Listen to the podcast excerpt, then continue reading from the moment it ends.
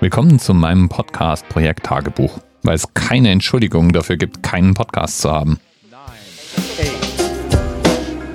Hallo zu Dirks kleinem Podcast Projekt Sandkasten. Äh, nee, äh, Dirks Podcast Projekt Tagebuch. Schon wieder einen Monat her. 6. Februar war das letzte Mal. Damals Umzugsupdate, neues Mikro, mein kleiner Genderrand. Äh, heute wird's was anderes. Dafür wieder ein bisschen experimenteller. Also einmal, wie immer, kurzes Update, was so alles geboten war. Und dann möchte ich, naja, ein bisschen über YouTube reden oder YouTube und Podcasts. Gucken, wie das alles dann so zusammenpasst. Also Update. Es gibt zwei neue Pod-to-Go-Folgen. Yay!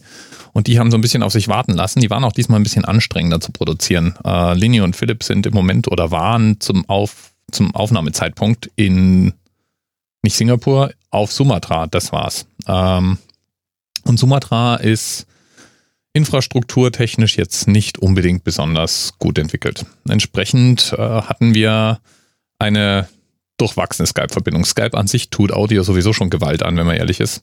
Aber bei schlechter Bandbreite ist es dann nochmal extra schwierig. Hm, sagen wir es mal so.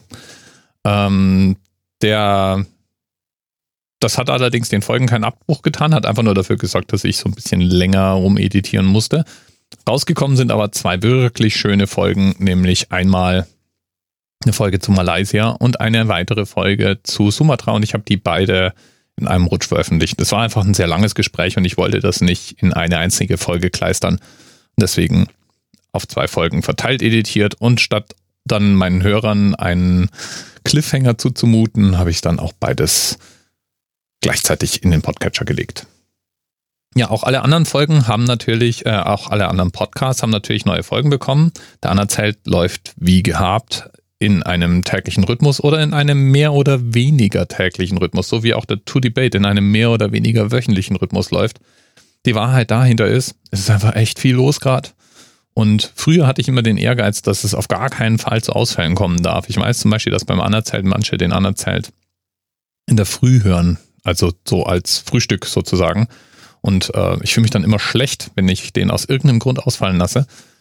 Aber auf der anderen Seite ist das Ganze ja auch immer noch Hobby und soll auch Freude machen. Und es ist nun mal wirklich im Moment viel los. Und wenn dann so viel los ist, dass ich abends nicht mehr dazu komme, die nächste Folge aufzunehmen, und man erkennt übrigens den Druck auf der Leitung auch immer daran, dass ich nicht mehr vorproduziert habe, sondern von einem Tag auf den anderen produziere, ja, dann erlaube ich mir inzwischen hin und wieder mal, dass es auch einfach mal ausfallen darf tut mir trotzdem immer irgendwie leid, aber ist halt in letzter Zeit auch öfters mal passiert. Im Moment bin ich wieder im Rhythmus. Also heute war ja eine Folge draußen. Heute habe ich aber auch einen Tag frei. So, mehr oder weniger frei. Ich muss an so ein paar Themen tatsächlich trotzdem noch, noch schrauben. Aber ähm, ja, heute habe ich mal einen Tag Auszeit genommen. Nicht, weil ich irgendwie karnevalsmäßig unterwegs wäre übrigens, aber weil ich auch ganz gern einfach mal äh, 5 Grad sein lassen möchte. Genau, ähm, und da sind wir bei, ähm, bei meinem nächsten Thema, über das ich heute mal ganz kurz reden wollte. Und der Übergang dazu, dazu war tatsächlich ein Diskussionsthread auf dem Sendegate. Ich bringe ihn jetzt mal hierher. Nämlich die Frage, ob sinnvoll ist, Videos auf YouTube zu veröffentlichen, die eigentlich keine Videos sind, sondern tatsächlich nur für YouTube aufbereitete Versionen der Audio-Podcasts, die man sowieso produziert. Das kann man zum Beispiel per Auphonic vollautomatisch machen lassen. Also Auphonic bietet die Möglichkeit, YouTube-Kanäle zu bespielen. Und dann schicke ich meine Audiodatei einfach an Auphonic und Auphonic generiert mir dann aus dem Hinter, also aus dem Episodenbild ähm, und einer eingeblendeten Waveform, also so einer Zappellinie, die sich mit dem Audio bewegt, eine Videodatei und lädt die für mich auf YouTube hoch. Das habe ich ziemlich lang auch zum Beispiel für den Anerzelt gemacht und ich glaube, wir machen es immer noch, meine ich, für ähm, To Debate. Sebastian ist das immer irgendwie noch wichtig. Und die Logik dahinter ist auch eine einfache. YouTube ist eine eigenständige Suchmaschine. Viele Leute suchen auf YouTube nach Inhalten. Und da wäre natürlich dann auch eventuell ähm, eine Hörerzahl, die man, äh, eine Hörerschar, die man erreichen kann. Also wenn ich jetzt, sagen wir mal, irgendeinen Podcast über Häkeln aufgenommen habe, wäre es doch schön, wenn jemand, der auf YouTube nach Häkel-Videos sucht, auch meinen Podcast finden könnte. Und dann dort eben reinhört und vielleicht dann zum Hörer wird. So die Logik. Und weil es ja so einfach ist, per Auphonic und so, Wäre so schade, wenn man es nicht macht. Ja, ähm, so weit, so gut. Leider funktioniert die Logik so nicht und das ist auch meine Standardmeinung dazu. Das Problem mit solchen Videos ist, sie enttäuschen eigentlich die meisten Hörer. Also es gibt natürlich Hörer, die finden das interessant ähm, und die stören sich auch nicht dran, dass da kein Video zu sehen ist. Ähm, die sind vielleicht auch podcast-affin und die suchen das auf YouTube, finden das dann und hören das an. Mag sein. In den meisten Fällen würde ich aber behaupten, suchen Leute, die auf YouTube suchen, erstmal nach Videos. Und wenn ich nach einem Video suche und ein Audio finde, dann höre ich mir das unter Umständen nicht lang an.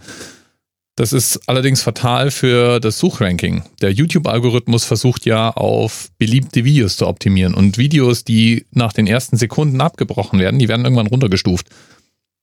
Und das führt dann dazu, dass die Suche, ja, leider nicht mehr meinen Podcast auch mit in den Suchergebnissen auflistet und damit ist der ganze Vorteil im Eimer. So zumindest auch die Beobachtung, die ich mit meinen Formaten bisher hatte. Und so auch die Beobachtung, die ich oft gelesen habe und gehört habe, wenn ich mit Leuten darüber gesprochen habe. Das Ganze ist aber nicht ohne Ausnahme. Also zum Beispiel in diesem Thread sieht man weiter unten unseren, unseren Freund vom Rasenfunk, den G. Netzer, der sagt, äh, ja, macht er und läuft super. Und ich glaube, er hatte auch recht. Ähm, sein Thema ist Fußball und Fußball ist ein massenkompatibles. Vielleicht hat sowas auch mit dem Thema zu tun. Also es mag sein, dass einfach der Anerzählt oder To-Debate Themen sind, die nicht so gut funktionieren, wenn man sie als ein Video, äh, oder Video ist es ja nicht, als ein YouTube-Kanal noch ausspielt. Es gibt da in diesen Threads noch mehr so Beispiele. Übrigens ist das auch nicht der erste Thread seiner Art. Also wenn man hier nach YouTube sucht auf dem Sendegate, findet man so einige. Ich glaube, da gibt es guten Dutzend, Forsch ähm, Dutzend Diskussionen rund um das Thema YouTube auf äh, als, als Podcast-Ausspielkanal. Ähm, Im Endeffekt läuft es für mich immer aufs selbe raus. Und das wäre, den Hörer, Seher, den, den Konsumenten zu respektieren. Jemand, der auf YouTube unterwegs ist, der möchte Videos. Jemand, der auf Instagram unterwegs ist, der möchte Fotos oder kurze, schöne Videos. Eye Candy. Jemand, der auf Twitter unterwegs ist, möchte Kurznachrichten. Jemand, der Blogs liest, möchte längere, gedankenvolle oder also inhaltsreiche Texte sehen. All diese Dinge ähm, sollte man versuchen zu berücksichtigen, wenn man sich für einen dieser Kanäle entsch entschließt und entscheidet. Das heißt, wenn ich auf YouTube irgendwas ausspielen möchte, dann sollte ich doch versuchen, irgendwas zu liefern, was YouTube-spezifisch ist. Und damit wären wir jetzt bei meinem kleinen Experiment hier heute. Äh, du hast es vielleicht gar nicht gehört, weil du das Projekttagebuch ja wie immer als Podcast gehört hast. Aber ähm, jetzt, wo ich das hier so erwähne, wirst du ja vielleicht neugierig, denn ich habe parallel zu dieser Aufnahme die Kamera laufen und ähm, habe jetzt ein klassisches Talking Head Video gemacht. Also ein Video, in dem man mich reden sieht. Man sieht mein Studio. Also ich habe hinter mir zum Beispiel, kann man hier diese, diese schnuckelige Saturn 5 Lego Rakete sehen. Da grüße ich auch mal ganz kurz die Jungs von Methodisch Inkorrekt. Der Nikolas ist ganz eindeutig schuld dran, dass ich diese Rakete habe und sie ist großartig. Oder man kann meinen Ironman-Kopf hinter mir hin und wieder mal über meine Schulter sehen. Also kriegst einen Eindruck von meinem, von meinem Podcast-Studio. Äh, ich zappel hier natürlich rum, also man kann meiner Mimik folgen, man kann mich anschauen. Und das ist ja vielleicht Mehrwert. Also es ist ein zusätzliches Angebot. Es liefert mehr als einfach nur das Audio. Wenn ich einfach nur ein Hintergrundbild sehe und eine zappelnde Linie, dann liefert es keinen Mehrwert. Und das wäre eben mein Appell. Wenn schon irgendein anderer Kanal, dann versuchen wir doch mal auf diesem Kanal irgendwas zu liefern, was für diesen Kanal optimiert ist. Also dem, den Konsumenten jetzt auf YouTube zum Beispiel ein Video zu liefern, dem Instagram-Followern ein schönes Bild zu liefern und so weiter. Ja, und damit drehe ich jetzt einfach mal die Runde. Ich äh, wäre mal an Feedback interessiert. Lass mal hören, was du von diesem Video hältst. Mehr davon, weniger davon, keine Ahnung. Ich probiere halt jetzt mal ein bisschen rum und ich dachte mal, für das Podcast-Projekt Tagebuch ist so ein Video, denke ich, durchaus eine Möglichkeit, die man mal antesten kann. Und äh, lass es damit jetzt einfach mal gut sein. Bis bald. Ciao.